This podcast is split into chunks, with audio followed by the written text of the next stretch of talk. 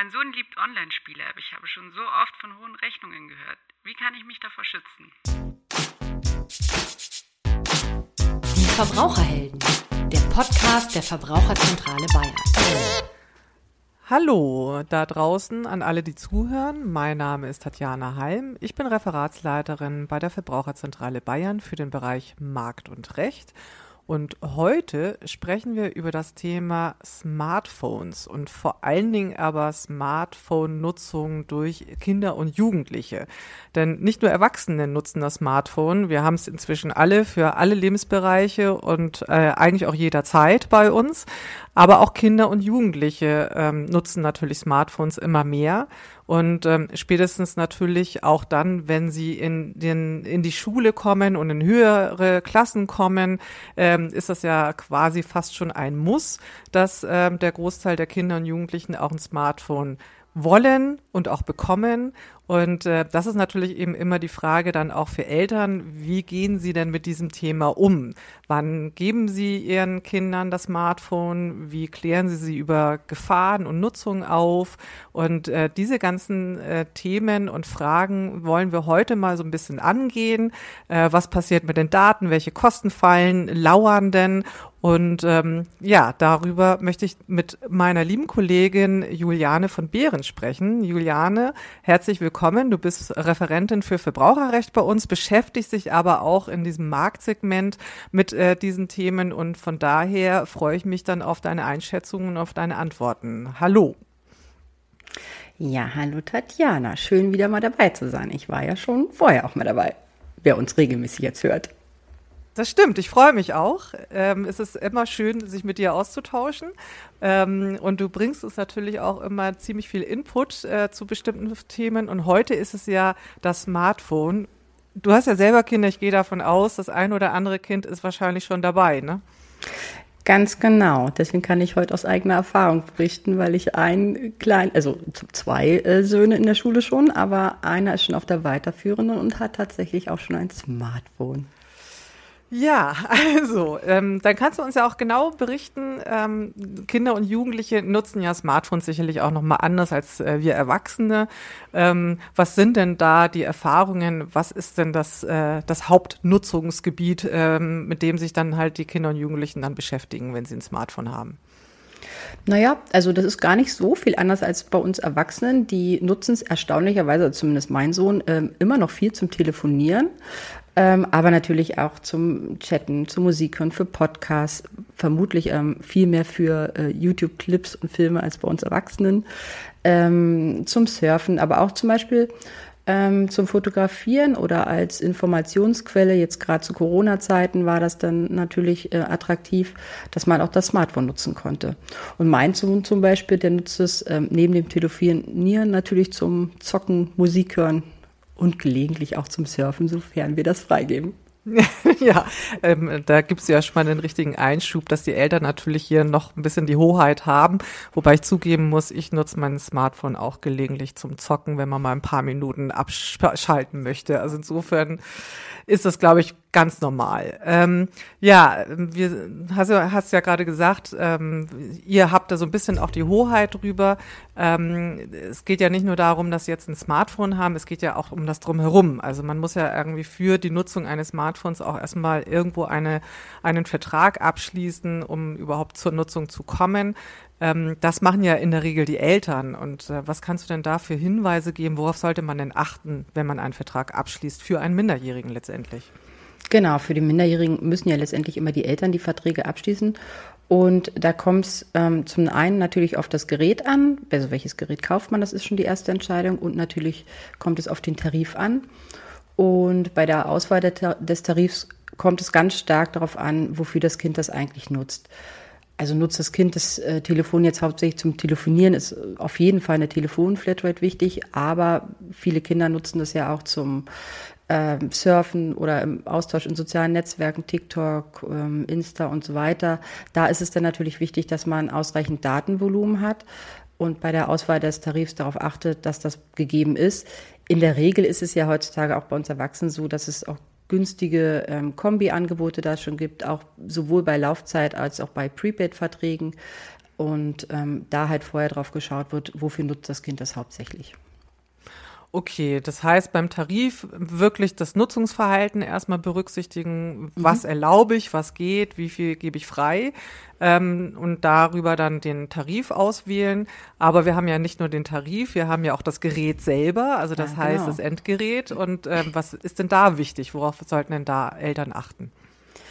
Ja, besonders wichtig, also finde ich es persönlich auch, ähm, dass sich Kinder und Eltern erstmal ähm, bei der Geräteauswahl oder auch wenn man das Gerät dann zu Hause hat, ähm, mit dem Gerät selbst ähm, vertraut machen, mit den Einstellungen sich beschäftigen.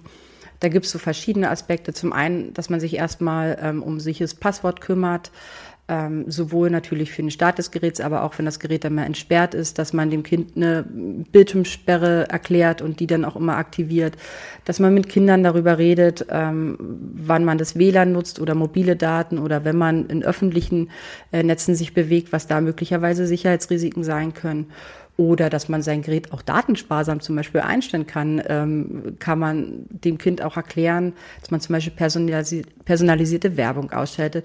Und ähm, abhängig vom Alter des Kindes finde ich es auch wichtig, ähm, dass man so ein Gerät kindersicher macht. Das ist natürlich bei Jugendlichen dann weniger stark erforderlich als bei ähm, kleineren äh, Kindern. Also bei meinem Sohn zum Beispiel, der ist jetzt in, der, in die sechste Klasse gekommen, da äh, achten wir schon noch darauf, ähm, dass man bestimmte Nutzungszeiten festlegt oder bestimmte Apps oder ähm, Webinhalte ähm, einschränkt. Und auch da sollte man vielleicht vorher schon mal mit den Kindern drüber sprechen, was gebe ich dir jetzt frei, was ist dir wichtig und dann schaut, dass man das auch einstellt. Okay, die, die, Sachen, die du genannt hast, vieles davon gilt ja für Erwachsene eigentlich auch, aber gerade bei dem ähm, Punkt Kindersicherheit oder kindersicher Geräte einstellen. Ähm, wie genau ist das denn möglich? Weil das ist ja eigentlich ganz spannend. Man kapert ja so ein bisschen das Gerät ähm, und geht das dann ja mit den Kindern dann auch durch. Ähm, sicherlich hat es für beide Seiten auch einen Lerneffekt, aber ähm, wie genau kann man das denn machen? Ja, also wichtig ist, das hatte ich ja eben schon gesagt, ähm, man schränkt jetzt nicht alles sofort ein, sondern ähm, man kann mit dem Kind ja so einen gemeinsamen Rahmen besprechen und überlegen, welche Apps sind äh, wichtig oder ähm, wie lange darf das Gerät jeden Tag genutzt werden. Ähm, und je nachdem, ähm, wie man sich da entscheidet, kann man das am Gerät einstellen. Das ist unterschiedlich ähm, bei Apple-Geräten und bei Android-Geräten, also bei iOS und äh, Android. Ähm, man kann es bei den Apple-Geräten zum Beispiel in der Bildschirmzeit festlegen, ähm, unter, dem, unter der Einstellung Bildschirmzeit, aber auch bei Android-Geräten ist sowas möglich unter dem Punkt Kindersicherung und Jugendschutzeinstellungen. Da gibt es einen Family-Link und ähm, da kann man ganz viele Einstellungen vornehmen. Du fragst dich jetzt vielleicht welche, das kann ich natürlich auch beantworten. Also man kann zum Beispiel tatsächlich ähm, Webinhalte ähm, einschränken, dass Kinder nicht auf allen Seiten frei surfen äh, können, dass ein bestimmter Browser ähm, festgelegt wird. Bei ganz Kleinen, es haben auch schon welche in der Grundschule Smartphones, auch bei meinem kleinen Sohn, da bin ich mal ganz erstaunt, aber es gibt es. Ähm, da kann man zum Beispiel Kindersuchmaschinen nutzen und einrichten oder ähm, Apps für Kinder äh, einrichten, die die Kinder nutzen können. Man kann auch die Altersfreigabe von Spielen ähm, an das Alter anpassen. Auch bei Filmen ist es möglich. Und äh, genauso kann man die Nutzung von Apps ähm, da einstellen. Also es ist ja schon enorm viel, was da geht. Ähm, mhm. Man muss sich halt die Zeit nehmen. Ne? Und, man muss sich die ähm, Zeit mal nehmen und ähm, sich tatsächlich auch mit den Geräteeinstellungen beschäftigen. Ist gut, wenn das einer in der Familie kann. Ähm, besser noch, wenn es beide können. Aber ähm, ja, wichtig ist, dass Eltern sich damit mal beschäftigen. Ja, ich finde auch den Aspekt wichtig, den du gesagt hast, äh, gemeinsam mit den Kindern äh, beschäftigen, weil das gibt den Kindern ja auch ein Verständnis dafür, was da passiert und was sie auch vielleicht selber machen können und eine Sensibilität für das Thema. Also insofern, ähm, ja, gut zu wissen, dass das alles geht. Äh, ich schaue mir das mal selber mal an. Vielleicht ist das auch so eine, so eine Bildschirmzeit, äh, auch eine Eigenkontrolle, die man da einführen kann. Ja, aber das, ähm, das ist tatsächlich auch ein wichtiger Punkt. Ich finde auch immer so, wie Eltern ähm, damit umgehen, dass man lebt es den Kindern ja vor. Das ist auch ein ganz wichtiger Aspekt, dass man selbstbestimmt mit seinen privaten Daten im Internet umgeht, dass man kontrolliert mit der Bildschirmzeit umgeht, dass wenn man das selbst den Kindern vorlebt, dann haben Kinder da sicherlich auch ein besseres Verständnis für. Ja, sicher. Und da denke ich nämlich gerade an meine persönliche äh, äh, Online-Spielzeit, äh, dass man das vielleicht etwas besser äh, dann halt auch kontrollieren kann. Ne? Weil manchmal verliert man sich ja schon äh, da in irgendwelchen Spielen. Und wir hatten ja vorhin auch das Thema Online-Spiele ja schon erwähnt. Und ähm, hier haben wir ja tatsächlich ja auch in den Verbraucherzentralen wirklich auch rechtliche und finanzielle äh, Fragen und Beschwerden von Verbrauchern. Ähm, aber da kannst du uns bestimmt auch sicherlich noch mal ein bisschen konkreter beschreiben, was sind denn die Anliegen, womit sich die Verbraucher an uns wenden? Ja, ein ganz wichtiger Aspekt, und das ist auch der Grund, warum man da ähm, tatsächlich auch Einschränkungen vornehmen sollte, ähm, sind Online-Spiele und in den Online-Spielen on, äh, In-App-Käufe. Also Grundsätzlich ist es so, ähm, man kann ja über das Telefon, ähm, über das Smartphone äh, Online-Spiele spielen. Die sind in der Grundversion auch meist kostenlos, was es für Kinder natürlich sehr attraktiv macht. Aber das Problem ist, dass in diesen Online-Spielen dann oft ähm, Käufe möglich sind, zum Beispiel ähm, zusätzliche Spielinhalte oder auch Funktionen wie Munition, Kleidung, äh, Währung und so weiter, die man dann zusätzlich kaufen kann. Deswegen heißt es In-App-Kauf, weil es in der App gekauft wird. Und das Problem ist, dass ähm, ganz oft ähm, nicht ganz deutlich wird, dass das mit realer Währung bezahlt wird. Also im Spiel selbst wird dann teilweise digitale Währung angegeben. Es sind auch immer nur ganz kleine Beträge, deswegen machen sich da Kinder wahrscheinlich auch nicht so groß die Gedanken. Das Problem ist aber, ja, das sind kleine Beträge, die in Echtgeld bezahlt werden müssen und die in Echtgeld dann auch zusammen auflaufen und zu ganz hohen Rechnungen führen die denn die Eltern ähm, beschäftigen und weswegen sich dann auch ganz oft an die Verbraucherzentrale wenden. Und gibt es da die Möglichkeit, sich dagegen zu schützen? Und wenn ja, wie? Ähm, ja, man kann sich dagegen schützen. Vielleicht kann man, muss ich kurz vorher nochmal erklären, ähm, wie das halt, wie da die Abrechnung funktioniert. Also es ist halt so, die Abrechnung kann zum einen über die Telefonrechnung erfolgen. Da reicht es, dass das Kind ähm, die Telefonnummer und später eine TAN eingibt.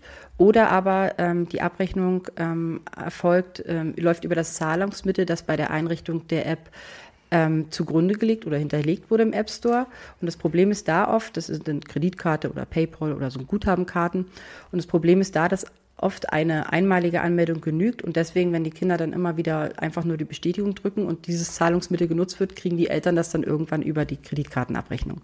Und äh, das kann man natürlich schon verhindern. Man kann ähm, zum einen ähm, einfach mal kein Zahlungsmittel hinterlegen bei der Anmeldung, denn kann auch nicht abgerechnet werden. Oder aber ähm, man lässt eine zusätzliche Sicherheitsabfrage vor jedem Download ähm, nochmal einrichten. Ähm, und das kann man zum Beispiel machen, ähm, bei Android-Geräten kann man die In-App-Käufe nicht ausschalten, aber man kann eine zusätzliche Authentifizierung festlegen, also ein Passwort oder ein Fingerprint und so weiter. Und das sollte man auf jeden Fall auch machen. Und auch bei Apple-Geräten ähm, ist das möglich. Und bei Apple-Geräten kann man zusätzlich auch In-App-Käufe tatsächlich für Kinder deaktivieren, was man natürlich dann auch in dem Moment machen sollte.